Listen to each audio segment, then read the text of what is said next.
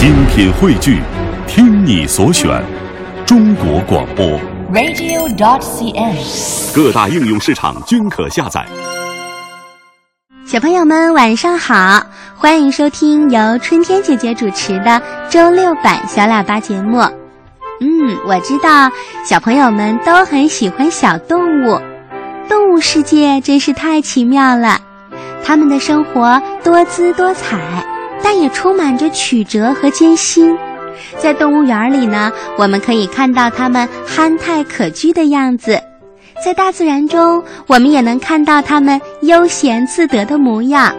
当然，它们也会遇到饿肚子、被捕杀的危险。动物和我们人类一起生活在这个美丽的地球上，我们认识它们吗？了解它们吗？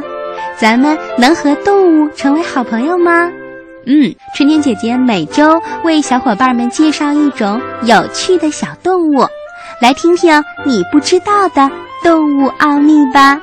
我会让你了解到更多小动物的生活习性、谋生技巧和引以为傲的高招，听听它们与众不同的奇妙故事。小朋友，在开始今天的节目之前呀，春天姐姐想问你一个问题：企鹅和北极熊能成为好朋友吗？嗯，企鹅和北极熊住在一起吗？啊，当然不。企鹅生活在南极，北极熊生活在北极，它们在地球的两端。除非人类把它们放到一块儿，否则呀，它们根本见不到面。当然就不能做好朋友了。如果说北极熊是北极的代表，那么企鹅就是南极的象征了。在前几期的节目当中，春天姐姐给你介绍了一些海洋动物，也说过北极熊。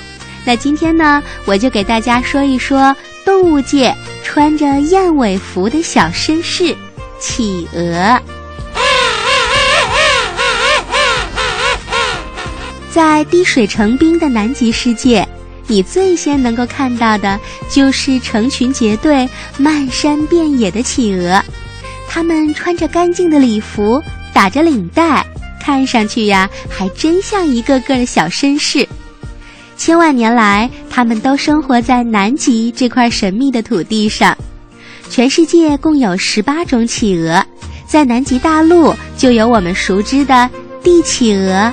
阿德利企鹅、王企鹅等七种，其余十一种呢，分布在大洋洲南部海岸和沿海岛屿上。它们的毛又短又粗，羽毛小，而且呢富有油性，就像鳞片一样重重叠叠、紧紧密密地覆盖在身体上，可以防水，绒毛是保暖的，而且呢里面还有厚厚的皮下脂肪。足够抵御南极那冰天雪地的严寒。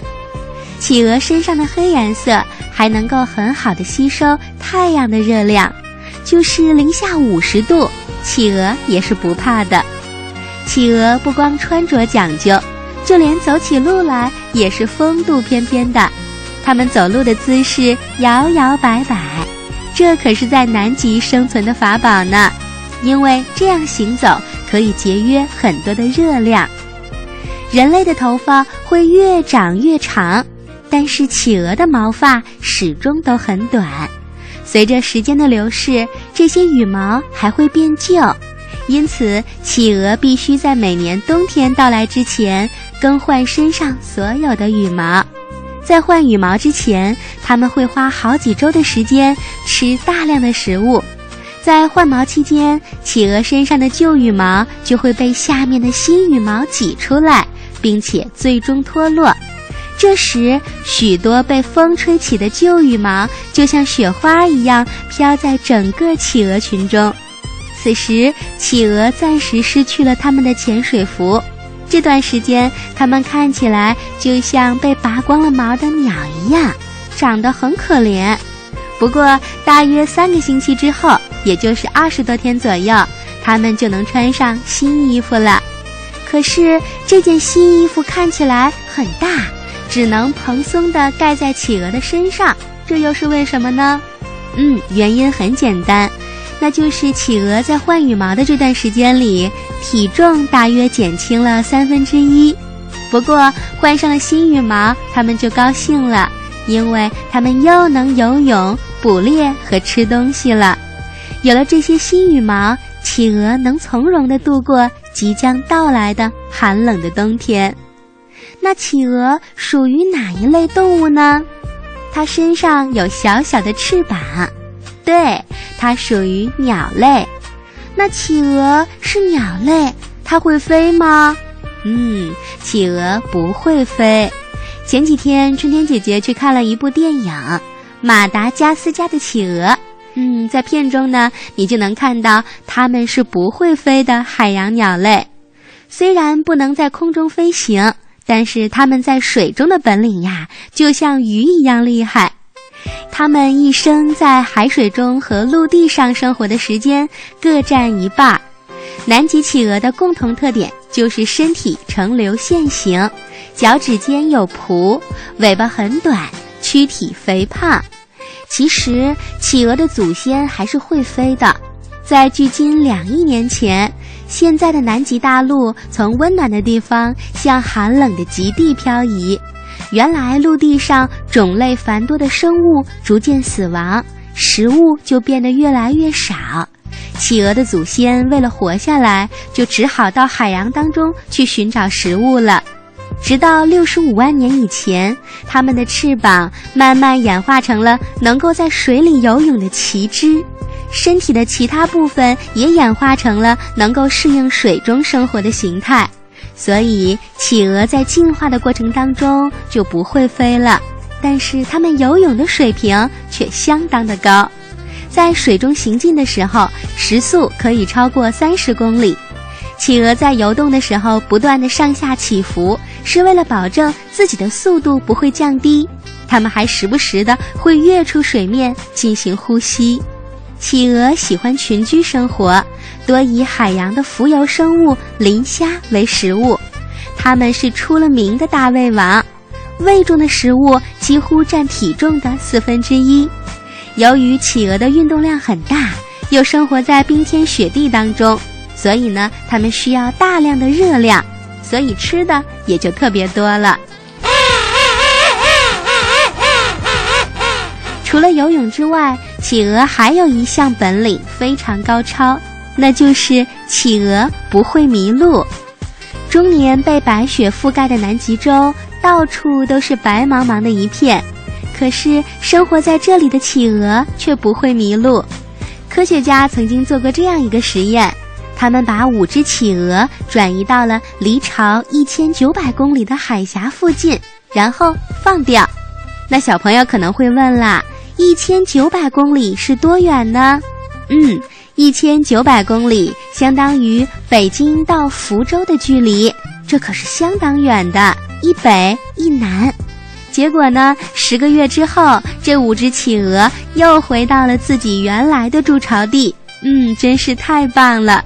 企鹅中有一种企鹅是非常高大的，它们是企鹅中的巨人，我们叫它帝企鹅。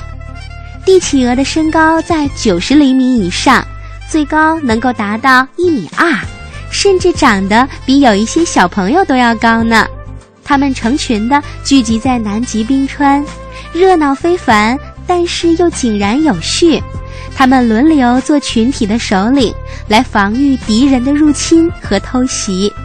在帝企鹅中，都是企鹅妈妈生蛋，企鹅爸爸孵蛋，这在鸟类当中是非常少见的。当企鹅爸爸聚在一起孵蛋的时候，企鹅妈妈会到海里去觅食，他们俩分工有序。刚出生的企鹅宝宝在企鹅爸爸的脚背上或者身边生活，这时的企鹅爸爸既是父亲，又是尽职的保育员。企鹅爸爸们都是非常勤劳的，他们喜欢把孵蛋的责任揽在自己的身上。通常呢，他们会把企鹅蛋放在脚边，再用腹部下垂的褶皱皮肤把蛋盖好。就像给蛋盖上了一层又厚又暖的羽绒被。南极大陆的冬季是非常寒冷的，平均气温可以达到零下四十摄氏度，还时常伴有暴风雪。为了抵御严寒，几百只、上千只的帝企鹅爸爸挤在一起，背风而立，而且呢，还不时地变换位置来保持它们自身的体温。他们要这样不吃不喝的坚持两个多月，企鹅宝宝才能破壳而出。有的企鹅很有趣，它们呀并没有蛋，但是一看到其他的企鹅爸爸在孵蛋。它们也会找一些石头来当蛋，放在自己的脚边，假装自己在孵蛋。你说是不是很有趣呀？出生之后的小企鹅经常待在爸爸的怀抱里，抵御严寒和躲避天敌。在小企鹅出生不久之后，已经恢复体能的企鹅妈妈们会长途跋涉地返回繁殖地，接替企鹅爸爸继续哺育小企鹅。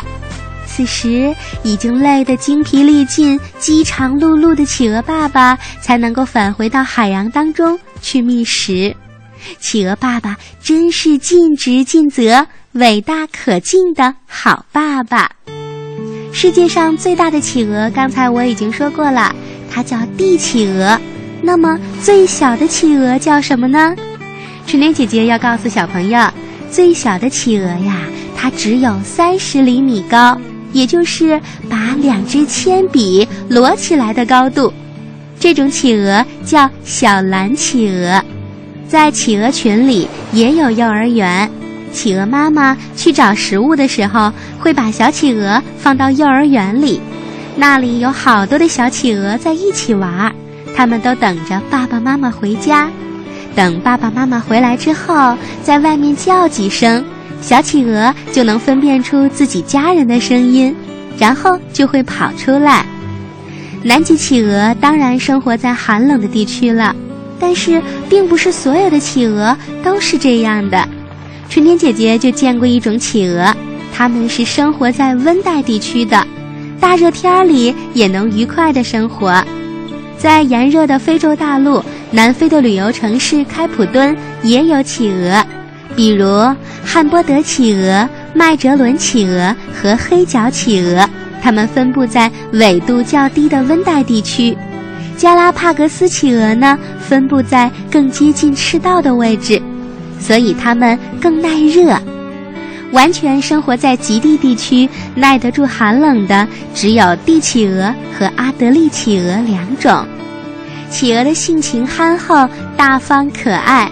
尽管它们的外表气度不凡，有的时候显得有点高傲，不过当人们靠近它们的时候，它们还是很愿意的。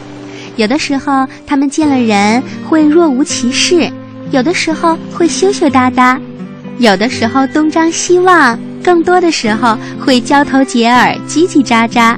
那种憨厚可爱的样子，真的是非常有趣。企鹅很少见到人。所以看到人的时候，也许他们也在表现出一种好奇的心理吧，就像咱们见到他们会喜欢一样。也许他也非常愿意和人类一起相处。好啦，听了春天姐姐的介绍，相信小朋友们对企鹅有了更深的了解了。嗯，动物是我们人类的好朋友，也希望大家为它们创造良好的生活环境。好啦，今天春天姐姐给小朋友们讲的你不知道的动物奥秘就听到这。欢迎小朋友告诉春天姐姐你喜欢什么动物，想知道什么动物的有趣知识。联系我的方式非常简单，你可以在新浪微博找到春天姐姐给我留言，同时呢，你也可以在手机微信的公众账号里搜索“小喇叭”，告诉我你喜欢什么动物就可以了。